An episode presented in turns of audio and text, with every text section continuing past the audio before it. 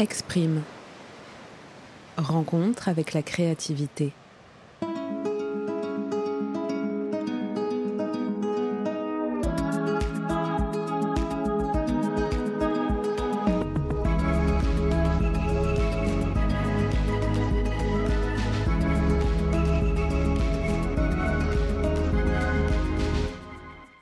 Bonjour à toutes et à tous et bienvenue à celles et ceux qui arrivent ici pour la première fois.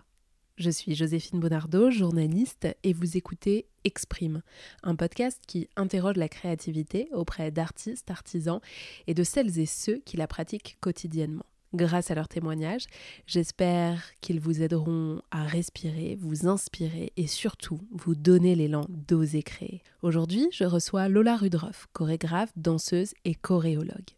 Artiste complète, Lola nourrit sa créativité depuis l'enfance grâce notamment à ses premiers contacts avec l'Opéra de Paris, ses infiltrations sur des plateaux de cinéma et son exploration du mouvement et du corps. Ensemble, nous avons parlé de danse classique, d'intermittence du spectacle et du chemin qu'elle a parcouru depuis ses débuts.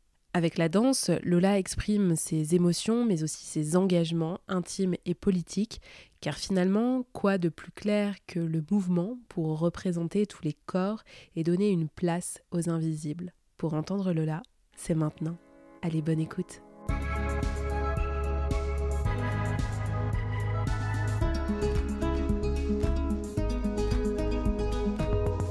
Alors, on se trouve euh, chez moi, dans le deuxième arrondissement de Paris, dans mon espace de vie, mais qui est aussi euh, là où je commence à créer en fait euh, mes chorégraphies, parce qu'il y a un assez grand espace et un grand miroir pour pouvoir danser. C'était important qu'il y ait ça dans mon appartement, en fait, l'accès à un espace où je puisse créer facilement et à toute heure euh, sans, sans euh, louer une salle de danse quand même parce qu'on est à Paris et que la location de salle de danse euh, c'est exorbitant donc les bons systèmes D quand même voilà on donne sur les toits de Paris j'ai beaucoup de chance parce qu'il n'y a pas de vis-à-vis c'est hyper chouette, sauf que là, nous sommes en été et qu'il fait littéralement 30 degrés dans mon appartement. Voilà le problème des appartements exposés sud sans vis-à-vis. Et sinon, alors, bah, il y, a, y, a, un espace euh, cuisine euh, assez grand parce que j'aime bien faire la cuisine. Euh, il y a pas mal de livres. En fait, je suis un peu entourée de livres parce qu'il y a quand même des artistes qui m'accompagnent et dont j'aime bien en fait feuilleter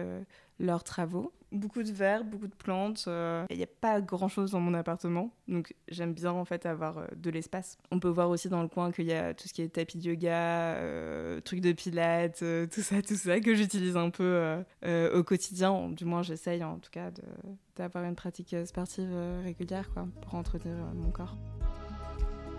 Avec Lola, nous nous sommes assises par terre, en tailleur, autour de sa table basse. Et c'est à cet instant que je lui ai demandé dans quel environnement créatif elle avait grandi.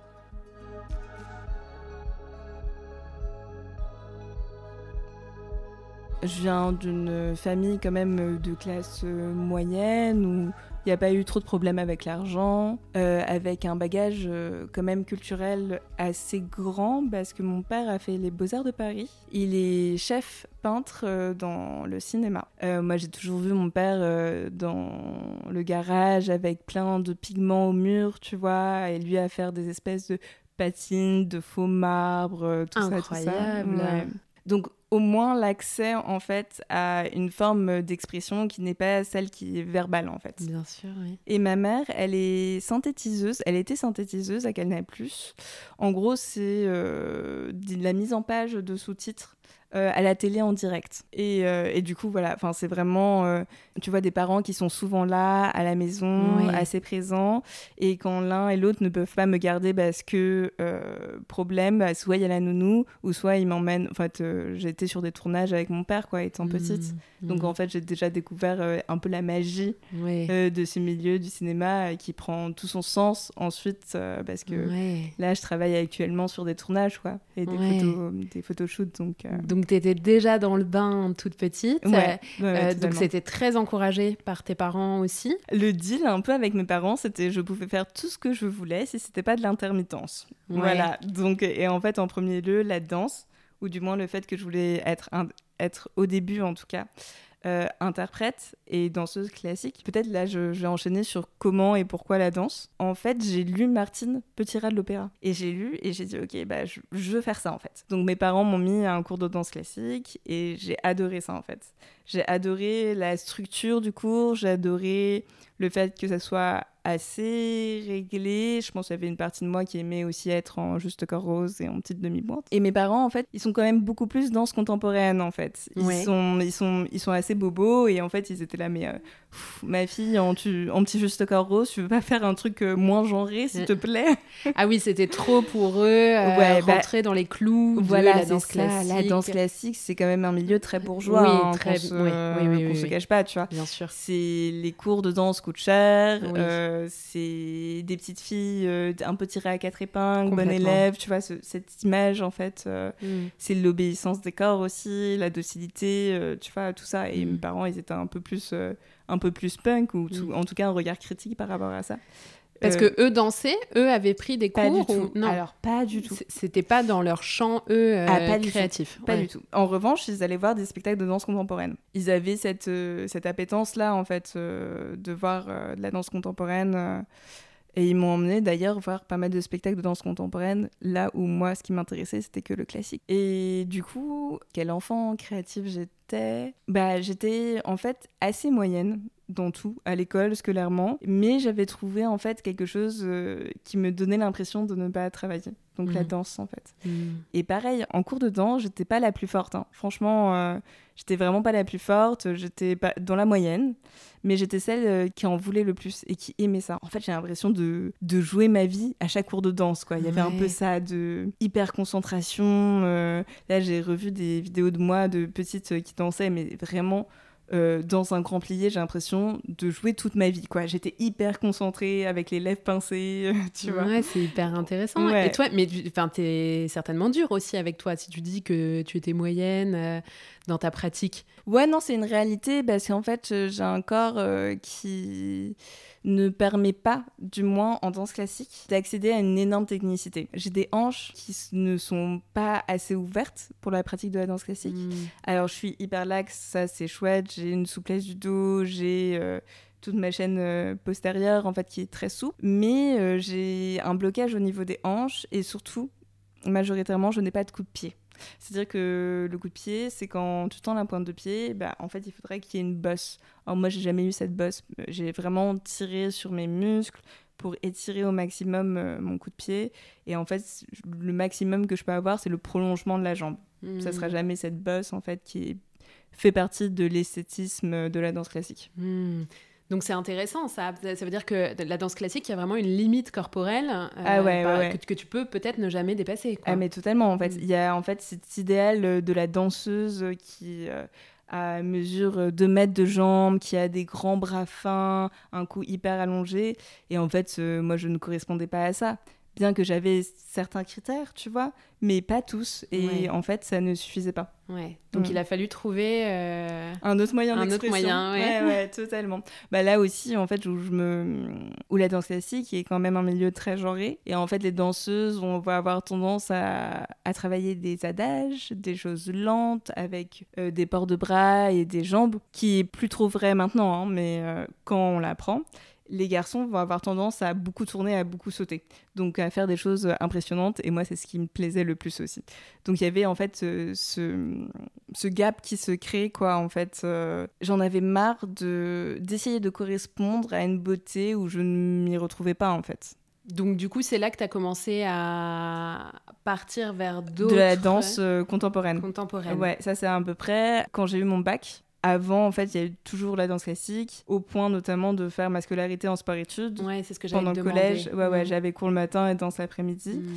euh, juste au collège. Et tu avais pour objectif de devenir danseuse à ce moment-là, ou c'était, euh, bon, tu, tu, te disais euh, peut-être un autre métier et la danse, ça sera à côté? Pendant, genre, du début de mon premier cours de danse jusqu'au collège, fin troisième, c'était clairement que ça. Et en fait, euh, pendant ce lycée, j'avais un désir euh, d'émancipation en fait par rapport à cette discipline, un désir en fait d'émancipation, de vivre ma vie, euh, tu vois, d'avoir mes premières expériences adolescentes comme tout le monde en fait. Après mon bac, du coup littéraire, où j'ai quand même fait des options de danse. Qu'est-ce que tu vas faire après le bac? Franchement, la danse quoi. Enfin, c'était vraiment, il y avait que ça qui me passionnait autant. Et, euh, mais du coup, j'ai commencé à me former mmh. en danse contemporaine. Et ça a assez bien marché. J'ai découvert une autre technicité, une autre façon de m'exprimer. Euh, j'ai commencé aussi à danser pour euh, deux, trois compagnies. des compagnies de professeurs dans lesquelles je prenais des cours, en fait, assez tout simplement. J'ai fait un petit peu de scène à ce moment-là. Et je me suis aperçue que j'aimais bien la scène, mais ça me passionnait pas en fait. J'avais pas cette, euh, cette espèce de drogue en fait de la scène. T'avais pas le besoin de montrer toi personnellement. Ouais, bah non. En fait, ma place n'est peut-être pas dans l'interprétation. Peut-être ça sera de l'ordre plus de la création et euh, de la chorégraphie. Et là, c'est à ce moment où s'opère encore un tournant où je me dis bon, il n'y a pas d'école de chorégraphe ça n'existe pas. Enfin, je crois qu'il y a des formations, quelques formations qui mm. existent, publiques, il me semble, mais en tout cas, à l'époque, il n'y en avait pas. Parce que les chorégraphes euh, sont quoi? Sont danseurs à l'origine? Ah, mais ça dépend. Tu vois, tu peux être artiste, euh, faire de la peinture et décider de faire de la chorégraphie. Ah oui. Tu, ouais, tu peux. C'est plein d'horizons différents en fait, la chorégraphie. Et t'as quel âge euh, à ce moment-là? Là, je dois avoir 20 ans. Ouais. Ouais, 19, 20 ans. Donc encore très jeune. Ouais. En fait, j'avais lu un livre où c'était la hum, notatrice assistante chorégraphe d'Angelin Préjocage sur en fait la façon dont elle assistait Angelin et où elle prenait, elle faisait des partitions de danse. Hmm. Donc en fait, euh, tu vois, la musique, ça se note sur des partitions. Et eh bien la danse, c'est la même chose aussi, ça se note, ça peut s'écrire et ça peut se lire.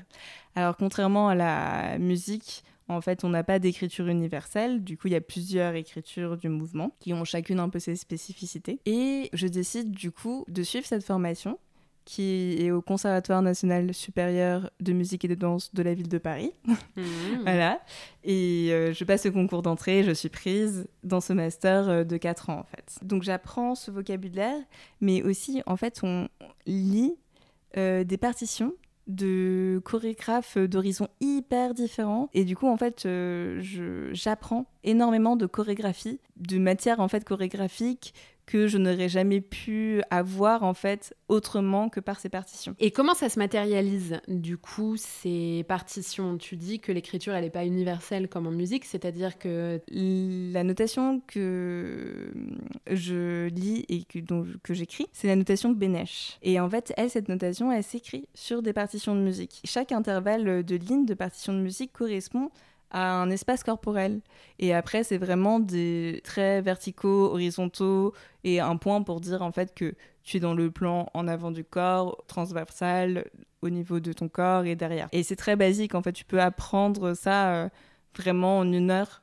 Juste avoir cette base-là de se dire, OK, il y a trois signes, et les trois signes vous correspondre à un espace corporel. Et du coup, ça m'a construit en fait dans ma corporalité et ma création euh, de gestes en fait, de mouvements, euh, d'avoir en fait toutes ces connaissances euh, d'endroits différents et de danse, toutes danses confondues aussi. Et pendant cette formation, en fait, j'ai commencé à travailler un peu par hasard bah, dans le milieu du cinéma où j'avais une copine euh, qui euh, était étudiante à la FEMIS. Donc la FEMIS et le CNSM, euh, c'est des écoles, ça fait partie d'un regroupement d'écoles PSL en fait, des grosses écoles publiques.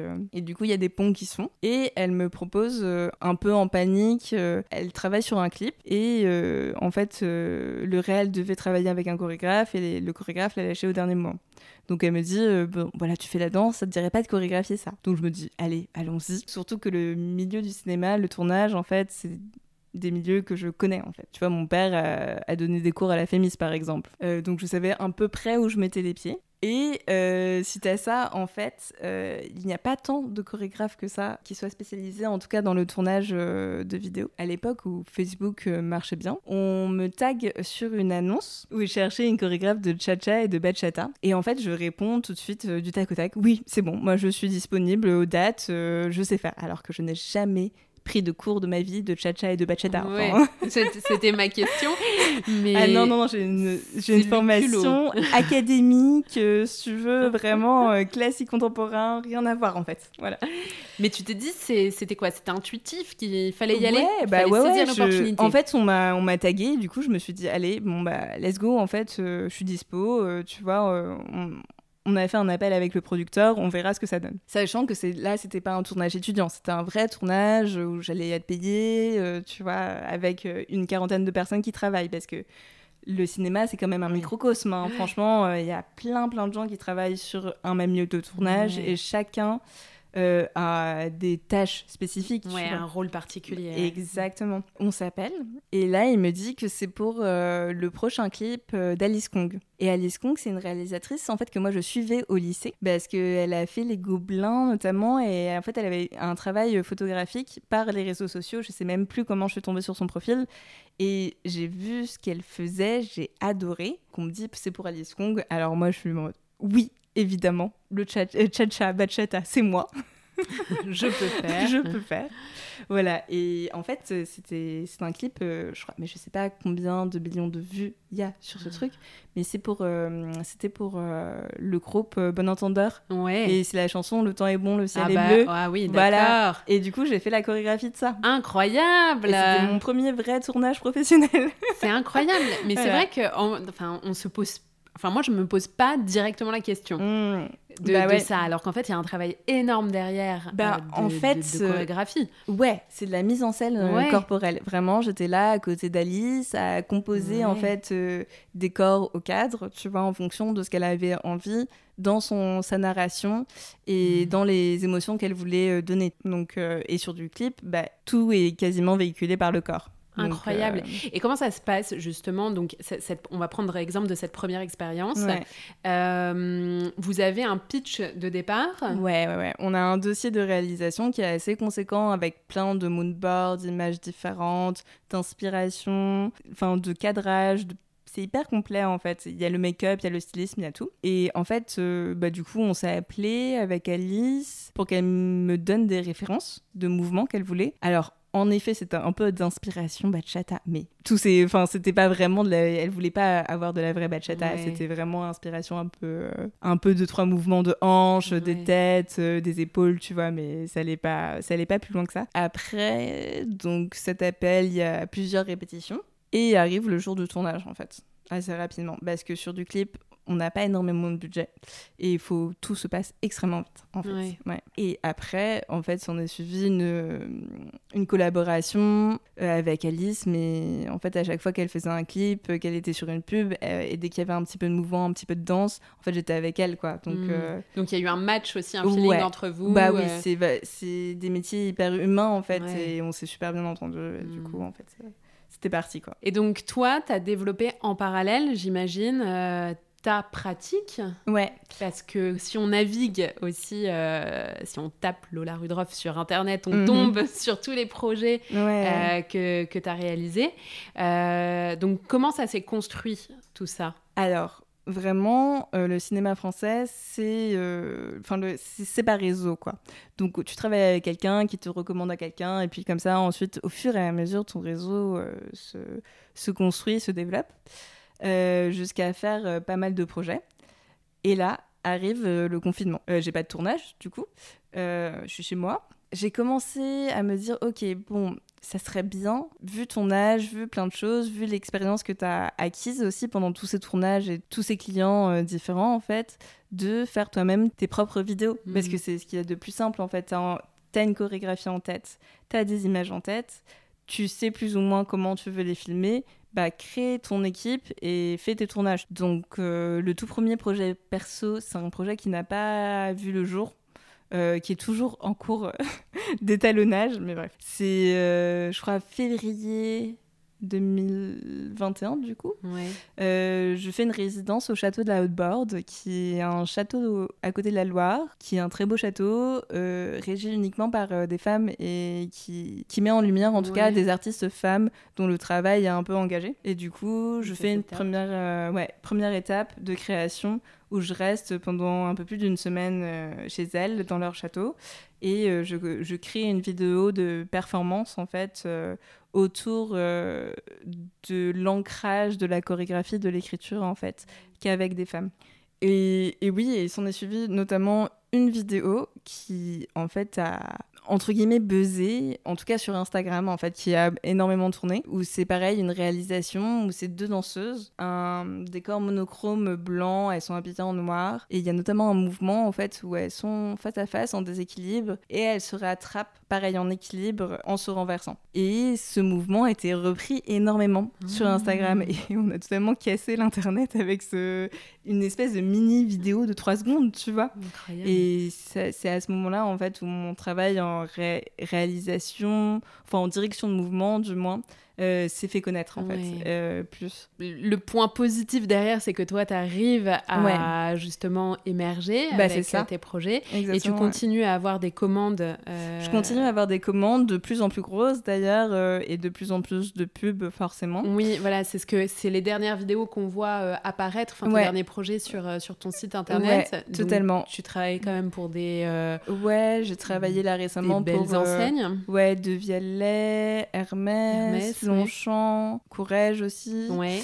Aussi bien en vidéo qu'en photo. Hmm. Donc la photo, c'est un peu différent comme travail, euh, mais ça sera aussi la direction de mouvement et je suis à côté euh, du photographe et euh, je l'assiste en mise en scène corporelle. Est-ce que tu sais ou est-ce que tu saurais dire ce que les personnes qui travaillent avec toi, donc que ce soit tes clients ou l'équipe que tu as constituée, recherchent avec toi, justement oh, C'est une question, on peut dire. Je pense, alors, euh, les personnes qui travaillent euh, avec moi euh, sur mes créations, déjà, c'est toujours les mêmes, en fait. Mm. Et ils savent dans quoi ils mettent les pieds. Et à côté des clients, ah, c'est une bonne question, je me suis jamais posé la question. Parce que je sais qu'il y a le contact humain. Et en fait, ce qui est très important sur un tournage, c'est où est-ce que tu te places dans ton ego par rapport à qui, quoi, comment en fait. Euh, il y a beaucoup de, beaucoup de tensions, beaucoup de tensions d'ego sur des tournages où ça se passe mal, tu vois. Mm. Et en fait, moi, j'ai toujours pris de parti pris que je travaillais pour quelqu'un. Et du coup, je n'avais pas à imposer le fait que ma chorégraphie prédomine sur mm. le reste euh, des corps de métier, sachant qu'il y en a une tonne en fait. Le stylisme, euh, le maquillage, la coiffure, le, décor, mm. le cadre. Au cadre, il y a une liste immense de personnes qui travaillent derrière la caméra, tu vois.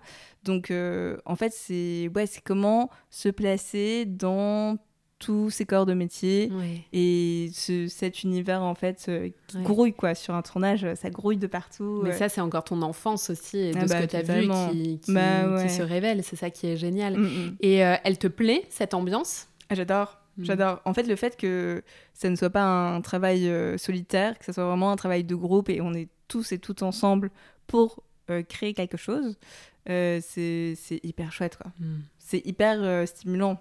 Hmm. Et aussi parce que, alors, certes, il y a beaucoup plus de contraintes, mais la contrainte fait émerger aussi la création. On, voit ta ligne, mhm. mais comment tu fais justement pour la conserver et qu'à chaque fois, ça soit assez original pour, pour ton client?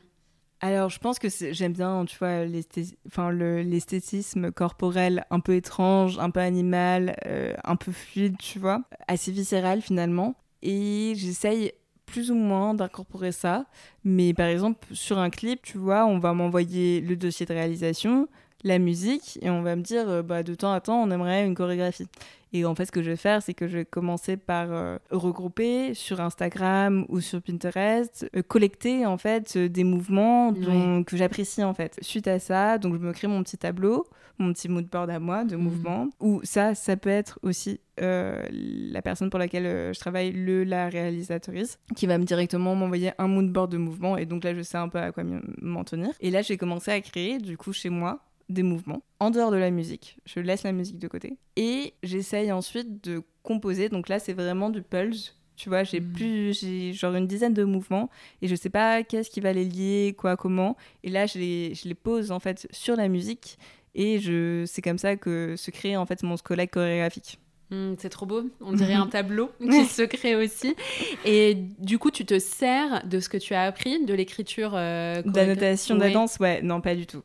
J'avoue pas du tout parce qu'en fait sur du clip ou sur de la photo c'était euh, timing tellement court Et en fait, sur une création d'un spectacle où, tu vois, tu as genre trois mois de recherche, de création, d'écriture, puis euh, six semaines euh, en studio avec les danseuses, tu vois, là, c'est possible de noter. Mais sur des, vraiment des, des trucs euh, qui se font en trois semaines à peine, c'est trop court. Ah oui, donc c'est trois semaines, c'est des projets qui sont très courts. Ouais, qui sont hyper courts. Et, mais donc, pour tout ce qui est projet personnel. Là, tu reviens à l'écriture. Ouais, euh, je reviens à l'écriture, je note et j'aime trop en fait euh, avoir euh, un support à la danse et comme ça, tu, tu rends le mouvement qui est à la base éphémère de façon de façon pérenne en fait et c'est et c'est trop intéressant. Ça apporte ouais un aspect palpable en fait et puis tu au mouvement. en plus. Voilà et de transmission et d'archives qui est, qui est hyper important, en fait. Bah parce que en fait, euh, à l'époque de Louis XIV, comment est-ce qu'il faisait pour enseigner les chorégraphies? Bah, il les écrivait en fait en notation du mouvement. Donc ça existait, des... enfin, ça, existait à cette époque. Ah, c'est dingue. Mm. Et euh, alors, de quoi tu t'inspires? Qu'est-ce qui te nourrit? Bah, Pas mal de choses. En photo, je dirais, j'aimerais bien citer Carlota Guerrero, qui est une photographe dont j'adore euh, l'esthétisme hyper épuré, assez gris, blanc, euh, que j'apprécie énormément. Après, il y a pas mal de lectures aussi. Florian Guettet, tout a dansé s'épuise. Alors malheureusement, tu, on peut plus le trouver euh, parce qu'il a été, il a arrêté d'être édité. Mais je pense vraiment, ça, c'était un livre hyper fondamental dans ma recherche euh, critique et politique vis-à-vis du corps et du mouvement. c'est notamment une, très bonne amie d'enfance qui s'appelle Julia Tellier qui m'a offert ce livre et j'en remercierai euh, jamais assez, mais je pense qu'elle ne sait pas à quel point elle a été aussi euh, inspirante pour moi. Et du coup, ce livre, Tout à danser s'épuise, c'est vraiment une réflexion autour du corps. Et euh, tu vois, en fait, il dit, pour le citer, toute danse est essentiellement l'écriture d'une perte. Et je suis entièrement d'accord avec ça, en fait, par rapport à ce mouvement éphémère, cette dépense énergétique sans but rentable, en fait, tu vois. Et c'est une vision, je dirais, anticapitaliste du mouvement, tu vois, de se dire euh, le mouvement, il a de but que lui-même et pas en, une production, tu vois. bien sûr, Donc ça, ça a été hyper important. Et euh, l'engagement euh, politique des corps qui a été hyper important aussi, tu vois. Tout geste et renversement, ce que disait Monique Wittig, c'est ça, c'est exactement ça, en fait. C'est ce vers lequel j'ai envie de de d'aller. Ouais. Mm. Oui, bah alors ça donc du coup tes inspirations, elles sont et effectivement artistiques et et politiques et, et politique, ouais, par l'écriture, ouais. Hmm, mm. Donc ça me vient euh, une autre question. Tu parles beaucoup euh, de moyens d'expression, et c'est tant mieux parce que le podcast s'appelle Exprime, donc on est à fond sur l'expression. Mais justement, toi, qu'est-ce que tu veut exprimer? Est-ce que tu penses que ça a évolué aussi au travers des années? Euh, Pourquoi la danse, en fait, était ce qu'il y avait de plus essentiel pour toi? Ah ouais, ça, ça, a vachement évolué. Euh, alors, déjà parce que c'est un moyen d'expression qui n'utilise pas la parole.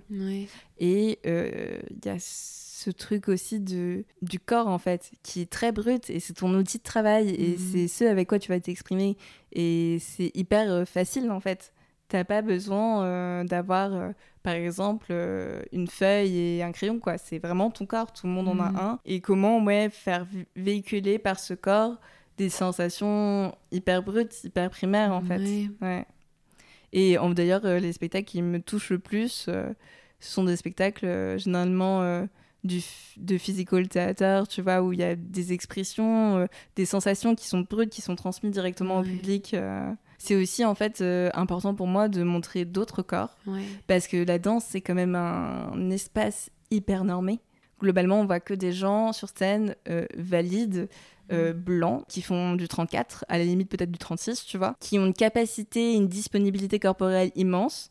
Et en fait, moi, j'avais vraiment ce désir de mettre en avant du moins euh, que j'essaye en fait de mettre en avant d'autres corps. Personnellement, j'ai commencé en fait à lire beaucoup d'écrits féministes quand je suis tombée malade. En fait, je suis personne qui n'est plus valide.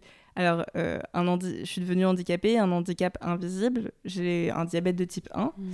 Euh, mais c'est un handicap quand même. Et de m'apercevoir que la société n'était pas du tout adaptée en fait aux personnes différentes, entre guillemets. Et que c'est aux personnes handicapées de s'adapter et ça doit, ça doit être totalement l'inverse. Donc j'ai commencé à lire en fait beaucoup euh, sur ces sujets-là. Et notamment, il y, a y a quelque chose qui s'est produit qui est euh, le procès de Yann Fabre. Donc Yann Fabre est un chorégraphe euh, et metteur en scène très connu belge. Et il y a 12 de ces danseuses qui ont porté plainte pour agression sexuelle et chantage et plein de choses comme ça.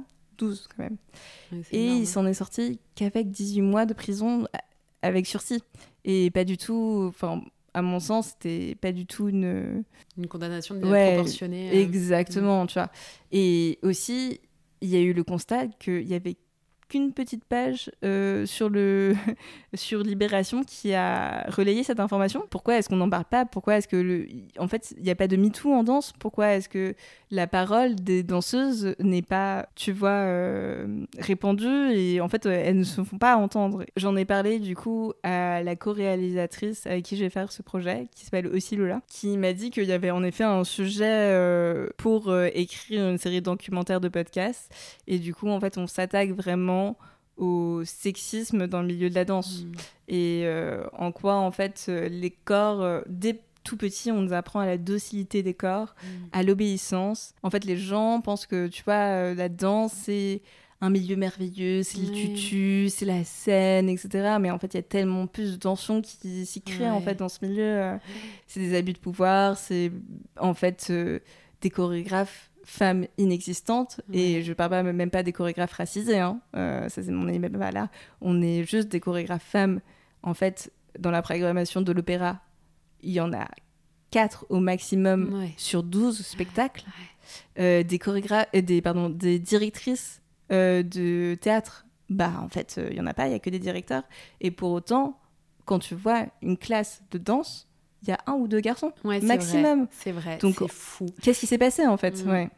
Pourquoi mm. est-ce que les postes de pouvoir sont uniquement que pour les hommes mm. Mais encore une fois, en fait, on veut pas s'attaquer aux hommes et, aux danseurs. En fait, on veut juste euh, parce qu'en en fait, il y a des contraintes aussi physiques qui sont hyper lourdes pour eux. Euh, un danseur euh, classique va devoir porter une danseuse, il va devoir être grand, musclé. Enfin, il n'y a pas de place pour d'autres corps. Alors, quand même, les danseurs, euh, un peu plus, parce qu'ils ont le monopole euh, du fait qu'ils soient peu, en fait, sur le marché du travail. Mhm. Tandis que des danseuses, on leur apprend très rapidement. Si tu fais pas le boulot, t'inquiète pas, ma cocotte, il y en a 20 derrière qui sont prêtes à prendre ta place, en fait. Et est-ce que tu transmets à côté? Est-ce que tu enseignes la danse? Euh, bah alors j'enseigne euh, par la chorégraphie. Hmm. En fait, à chaque fois, il y a de la transmission. Quand je transmets mes mouvements, mes mouvements, c'est de la transmission. En fait, si je veux transmettre, je veux pas transmettre de la danse. Hmm. Si je donne des cours un jour, ça sera plutôt des pratiques euh, gentilles avec le corps et bienveillantes, genre du yoga ou du pilate. Des espaces en fait où j'essaye d'instaurer une bienveillance par rapport au corps, là où en fait au cours de danse, par la frontalité avec le miroir, c'est quand même un peu plus compliqué, tu vois, d'instaurer ça. En tout cas, moi, j'ai pas trouvé le moyen euh, dans une transmission de pouvoir euh, véhiculer ça. Ouais. Et oui, c'est hyper intéressant. C'est vrai que c'est la seule pratique où tu as un miroir parce que euh, yoga, pilates ou ah, d'autres ouais, euh, sports, euh, bon, à part peut-être la musculation, pareil, tu regardes un petit peu, mais oui, oui, c'est un rapport au corps qui est, qui est très, très, très différent. Ah, qui est hyper spécifique. Et ce rapport au miroir, on va en parler dans la série documentaire. En fait, c'est hyper ravageur parce qu'on ne te dit jamais ce qui est bien ton miroir, il est là uniquement pour voir ce qu'il y a de mal en fait dans ton corps. Qu'est-ce que tu dois améliorer, etc. Et du coup, tu as une vision totalement biaisée en fait de ton corps. Euh, ça ressemble à quoi une journée euh, typique avec toi? Il n'y a pas trop de journées typiques. Hein. Franchement, c'est la freelance, du coup. Est-ce que tu as des routines? euh, alors oui, tu vois, je me lève le matin, euh, je fais mon petit déj et après j'essaye de faire au moins 20 minutes, 30 minutes d'étirement, de yoga et de pilates, tu vois, de renforcement musculaire et tout ça. Ça, c'est quand même un peu indispensable pour commencer ma journée. Et après, ça va dépendre, tu vois, le matin. Bon, bah, aussi, il y a tout cet aspect de la freelance de bah, faire des factures, hmm. euh, répondre à des mails, euh, déclarer, en fait, à l'URSSAF combien tu as payé, tu vois, enfin combien t'as gagné plutôt. En fait, il y a tout cet aspect-là administratif. administratif, mais moi j'étais larguée au début. Oh, je, mais même ça me faisait totalement flipper. Hein. Ouais, c'est pas très agréable. Ah, mais c'était la panique. Hein. D'accord, donc ça c'était petites, tes petites routines. Est-ce que tu dirais que la danse est finalement une thérapie pour toi? Oui, dans le sens où quand je danse, plus rien ne m'atteint. En fait, c'est moyen, un moyen de me couper euh, de, de mon quotidien. Vraiment. C'est ton espace. Ouais, c'est mon espace. Mais d'un autre côté, alors, est-ce que c'est une thérapie Est-ce que ça soigne? Pas sûr. Hmm. Euh, parce que par exemple, moi, j'arrive pas à créer quand je suis pas bien, en fait, mentalement, tu vois. Et que je, quand je suis déprimée et tout ça, en fait, j'arrive, j'arrive pas à créer et à hmm. danser, en fait. Mais c'est quand même un aspect assez défouloir qui est très sympa de mettre la mm. musique à fond et de lâcher son corps. Et, euh. et est-ce qu'à côté de ça, tu as d'autres activités créatives? D'ailleurs, est-ce que tu te considères comme créative? Oui, je pense que la création fait partie de ma vie, fera toujours partie de ma vie en fait. Euh, c'est indispensable, c'est un moyen d'expression en fait. Et aussi, un endroit plein de doutes. Là, on dit oui, c'est beau la création, mais ça crée quand même des remises en question euh, hyper euh, profondes sur soi, sur euh, ce qu'on a à l'intérieur, sur tout ça. Ouais. Oui, oui, parce que ça vient chercher beaucoup de choses. Est-ce qu'on a fait effectivement les bons choix? Est-ce que ça va plaire? Et Justement, comment il est ton, ton la question de la reconnaissance de tes pères Comment tu l'as Eh ben franchement, ça va beaucoup mieux. Ouais. Alors évidemment là, je s'il y a un chorégraphe ou une chorégraphe que j'admire euh, qui me dit que mon travail est nul, ça va et forcément me toucher, tu vois. Enfin, évidemment. Euh, mais là, euh, globalement, je pense que je suis à un endroit plutôt apaisé par rapport à ça, en fait. Mm. Aussi parce qu'il y a peu de personnes dans mon milieu, en fait, qui fait du mouvement dans de l'image. Ouais, il y a ça aussi, et le fait peut-être que ce que tu disais tout à l'heure, que tu veux pas te mettre toi en scène, et toi tu es derrière tout ça, tu ouais, conçois. je suis derrière, exactement. Je suis mais, mais ça, en fait, ça me dérange pas de me mettre en scène à partir du moment où c'est moi qui chorégraphie. Ouais. Où j'ai une part créative, en fait. C'est-à-dire j'ai un peu de mal à maintenant passer juste au niveau de l'interprète. Ouais. Mm. C'est normal, je pense. C'est au bout d'un moment, quand toi, tu as fait euh, par toi-même, tu veux tout, tout gérer de A à Z. oui, bon, c'est assez logique. Mm. Est-ce que tu crois au talent? Et si oui, est-ce que tu es OK à dire que tu as identifié le tien? Euh, Bah alors non, je crois pas au talent. Euh, je pense qu'en fait, s'il y a un talent, c'est celui d'être passionné par un domaine. Mais après, le reste, c'est que du travail. Hein. Franchement, mmh. je prends mon exemple. j'ai j'avais pas de qualité pour faire de la danse. J'avais, en fait, si on prend mon corps euh, de petite fille de 6 ans, euh, aucun talent pour la danse. Mm. Euh, et en fait, tout ça a été que du travail, en fait, pour en arriver où je suis. Mais après, du travail, c'est parce qu'on m'a donné la possibilité de travailler, tu vois. J'avais des parents derrière moi qui me payaient mes cours de danse. Il y a toute une situation économique et sociale qui ont favorisé, en fait, ce travail-là. Si euh, tu avais des recommandations, donc là tu nous en as déjà euh, cité quelques-unes, alors mm. de, de, j'ai oublié son nom, mais qu'on ne peut plus retrouver parce qu'il est plus édité. Ah, Florian Guettet, ouais, en littérature. Euh, je dirais aussi, il y a Lola Lafont, Chaviré aussi, qui a été fondamentale dans ma vision féministe du milieu de la danse. Léa Muraviec, cette fille est incroyable, elle a, créé, elle a fait sa première BD éditée et elle a gagné le prix du public à Angoulême. Ses premières BD qu'elle a faites, euh, en fait, il y avait moi, euh, elle et son mec en fait de l'époque ah. et on vivait des aventures. J'adore. Ouais. Donc euh, donc oui, il y aurait Léa Muraviec. Euh, il y aurait aussi le travail euh, en photo de Mario, Mario Simon Lafleur, qui fait en fait euh, des espèces de nature morte avec des éclairages très spécifiques. Mmh. Et d'ailleurs, attends, je crois qu'après tu vas me demander mais qui est-ce que je voudrais inviter? Oui. Bah, ça serait Léa Muraviec et Mario Simon Lafleur que je dirais. Après, il y en a 36 000, hein, tu vois. Des, bah, il y a Garance, forcément, que tu as déjà interviewé. Et, et même par rapport à mes inspirations, enfin ça serait injuste de ne pas citer euh, mon, copain Sylvain Julien, en fait, euh, qui a toujours euh, eu un regard et des questions hyper bienveillantes par rapport à mon travail et qui a su me faire évoluer. Super, super intéressant. Merci beaucoup, Lola. Et si la dernière, dernière question, quel conseil tu donnerais à soit des personnes qui veulent là euh, danser, euh, qui veulent s'initier euh, au mouvement, ou même peut-être à des jeunes parents qui nous écoutent et qui voudraient donner ça, donner cette opportunité à leurs enfants, qu'est-ce que tu conseillerais, vers où tu les dirigerais? Alors ça c'est une super bonne question. je ne sais pas. Parce que moi à l'époque en fait mes cours de danse classique où je me suis formée, on, la plupart ont fermé. Et de toute façon, sûrement, je je recommanderais pas la pratique de la danse classique, ou du moins avoir un aspect, euh, une vision hyper critique euh, du milieu, tu vois, mmh. pour un enfant aussi jeune. Euh, parce qu'en fait, la danse, enfin, tristement, ça, se ça commence jeune, quoi. classique, du moins. Pour une carrière professionnelle. Évidemment, en tant qu'amateur, tu peux faire de la danse quand tu veux, à n'importe quel moment. au contraire, c'est trop beau, en fait, de voir des amateurs, des gens qui font ça mmh. par amour, en fait. danser, c'est tellement beau et tellement chouette. Euh.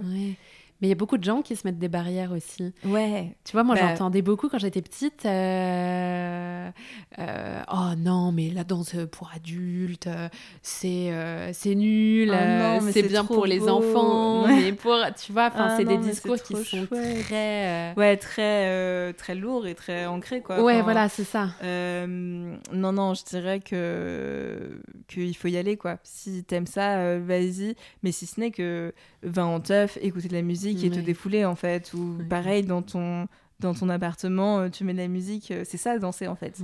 C'est sentir euh, de la musique ou même sans musique tu vois une émotion et la faire véhiculer par son corps en fait. se sentir en mouvement. Ouais totalement.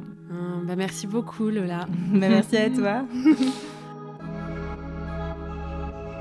Si vous écoutez ce message, c'est que vous êtes encore là. Alors merci à toutes et à tous pour votre écoute. Si vous voulez soutenir ce podcast, n'hésitez pas à laisser un commentaire ou un avis sur votre plateforme d'écoute préférée ou même à faire briller toutes les étoiles de votre application.